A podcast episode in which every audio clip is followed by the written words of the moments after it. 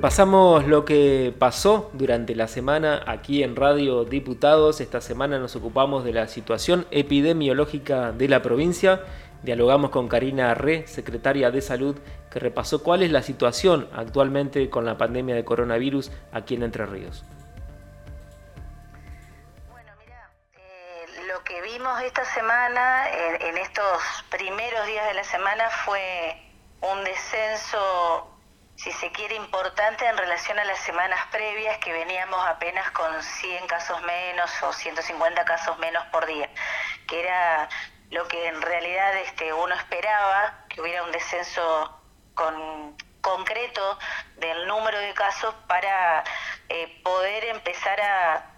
a planificar estrategias diferentes en la atención, pero obviamente esto es tan dinámico y en general los tres últimos días de la semana o de los días hábiles de la semana, que son miércoles, jueves y viernes, eh, son los días más significativos para nosotros porque habitualmente sábado y domingo el número de consultas disminuye un poco, eh, las, las muestras que se remiten a los laboratorios son menores, entonces los días más significativos para, para evaluar la dinámica semanal son los tres últimos días hábiles de la semana. Eh, no obstante ello, eh, este descenso eh, progresivo de casos no se ha traducido aún en lo que es la ocupación de camas, porque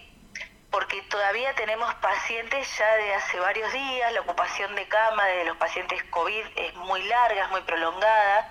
de manera tal que si bien ha habido una pequeña disminución en el ingreso de pacientes a terapia por infección por COVID, todavía el nivel de ocupación de camas, sobre todo en áreas críticas, sigue siendo elevado, ¿no? Claro. Así que cuando uno hace una evaluación de los riesgos o, o del estado sanitario, no solamente puede tomar como indicador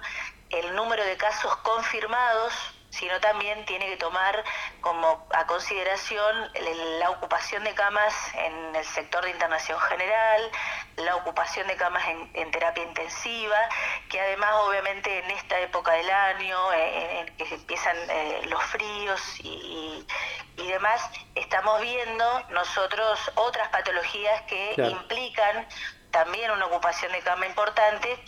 que nos ha mantenido prácticamente por encima del 80% los últimos meses las camas y a veces hemos llegado al 95 97% en algunas localidades. De manera tal que nosotros seguimos preocupados y ocupados fortaleciendo las diferentes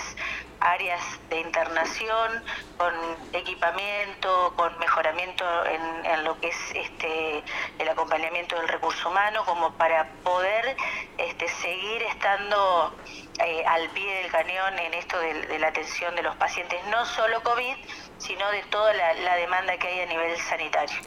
Sí, bueno, lo que nosotros vemos eh, fundamentalmente en los grupos etarios que ya se ha avanzado con primeras dosis y en aquellos donde ya este, obviamente uno tiene segunda dosis, es que eh, ha disminuido la mortalidad, si bien ha habido pacientes que se han infectado, aún con habiendo recibido ya primeras y segundas dosis,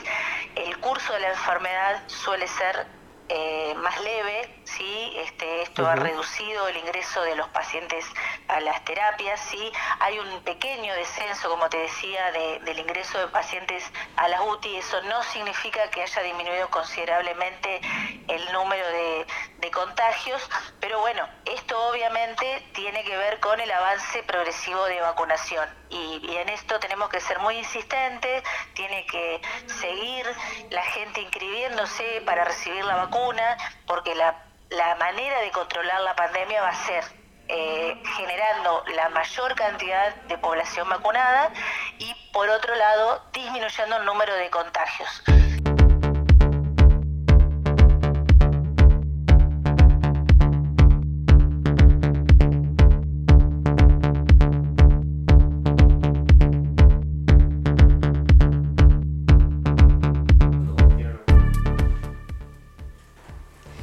Y esta semana también dialogamos con Gastón Irasusta, secretario de Turismo de la provincia. Nos contó sobre la marcha de la temporada en este contexto especial de pandemia y la asistencia al sector turístico a raíz de la ley de emergencia aprobada para este sector aquí en la Cámara de Diputados. Totalmente la pandemia eh, y eso le pone un rasgo totalmente diferente eh, es de convivencia con el, con el COVID y, eso sin duda que afecta en muchos sentidos. Por el lado de, en primera instancia, de prestación de los servicios, que eh, exige toda una serie de, protocolos, adecuaciones en, la prestación de los servicios, que, se ha hecho de, muy buena forma, que ya tenemos el ejercicio eh, reciente durante la temporada de verano con toda la aplicación de protocolos, con, con toda... Primero, durante gran parte del año pasado se generaron esos protocolos, se trabajó muy fuertemente en tener para cada servicio turístico eh, un protocolo diferenciado con sus particularidades lógicas. Luego se generó también un proceso de asimilación por parte de los prestadores turísticos, porque son herramientas nuevas, son miradas nuevas y formas de entender la prestación de servicios de otra forma. Eh, y lo pusimos en práctica a partir del 4 de diciembre, que fue cuando se, retornó a la actividad turística. Fuimos de las primeras provincias a nivel nacional que, facilitamos la vuelta al turismo y de muy buena manera, porque la verdad que creo que de, la mano de un sentido de mucha responsabilidad por parte del sector privado, se respetaron todas estas aplicaciones de protocolos, aforos, capacidades de carga y demás, y transitamos fechas con grandes picos de volumen de visitantes, como son eh, fue el fin de semana largo de carnaval, Semana Santa y demás. Eh, y bueno, y ahí nos pudimos testear ¿no? en cuanto a cómo, cómo, veníamos en la aplicación de estas herramientas. Hoy entonces ya son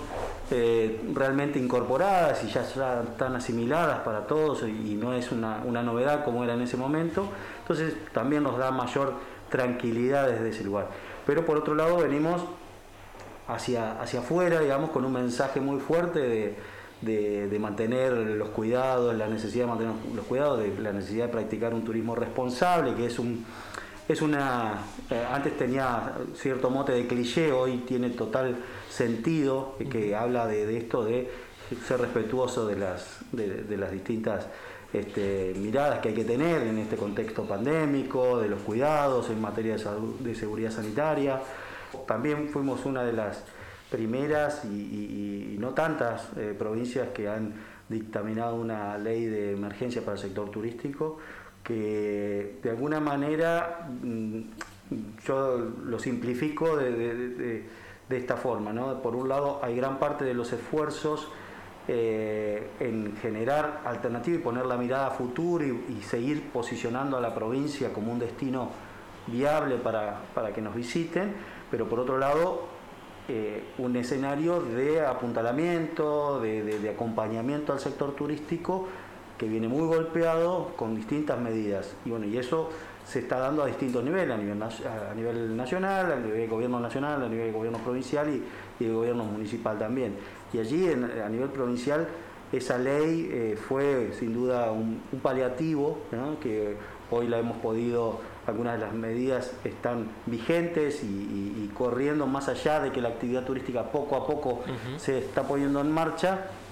Eh, están vigentes muchas de estas medidas que son beneficiosas para, para el sector, sea por diferimentos, eh, por exemisiones de, cargas impositivas y demás, eh, y que además estamos barajando incluso la posibilidad de extender con otras leyes un mayor alcance.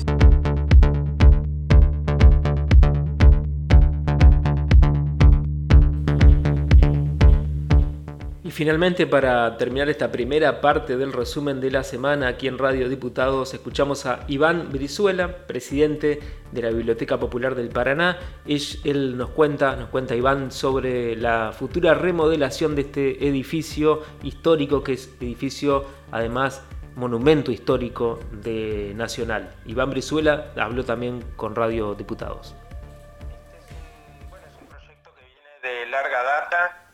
Biblioteca fue designada Monumento Histórico Nacional eh, por ley del Congreso de la Nación en el año 2006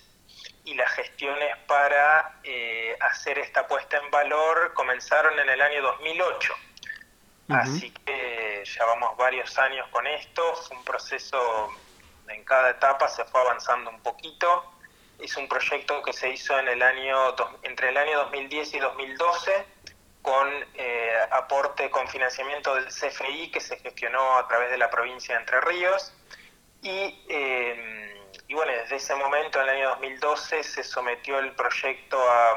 aprobación de la Comisión Nacional de Monumento Histórico que es un, organismo a nivel nacional que vigila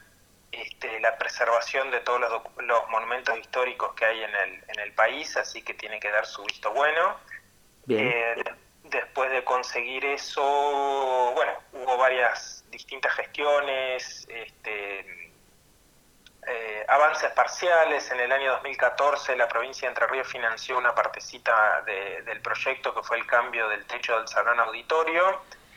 Y más o menos en 2017 ya se involucró directamente el Estado Nacional con, el proyecto. Eh, y, bueno, enviaron técnicos a Paraná, viajamos varias veces a Buenos Aires para discutir varios detalles, hubo modificaciones, reformulaciones, etcétera, varios. Bueno, es una es lo que se conoce como una puesta en valor integral, que es eh, los arquitectos hablan de la palabra ataque eh, completo al, al, edificio, digamos. Es un edificio que eh, cumple cumplió 110 años el año pasado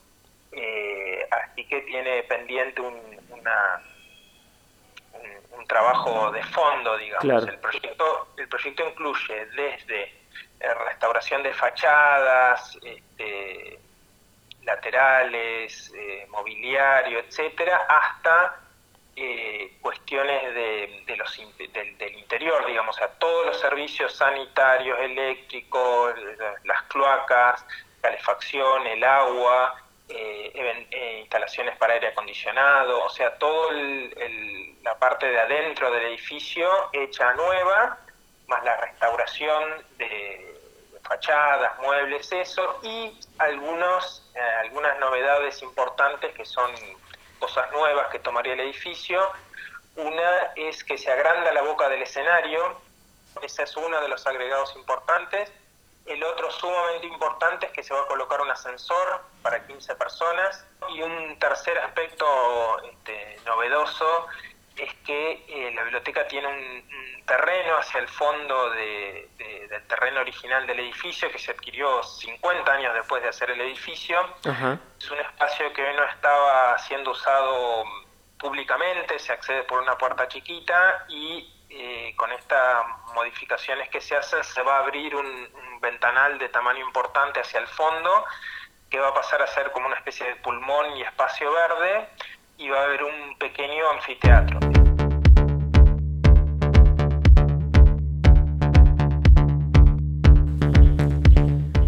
Karina Re, secretaria de Salud, Gastón Irasusta, secretario de Turismo, Iván Brizuela, presidente de la Biblioteca Popular de Paraná, pasaron por Radio Diputados por desde el recinto esta semana en esta primera parte del resumen de noticias de la semana del 19 al 23 de julio.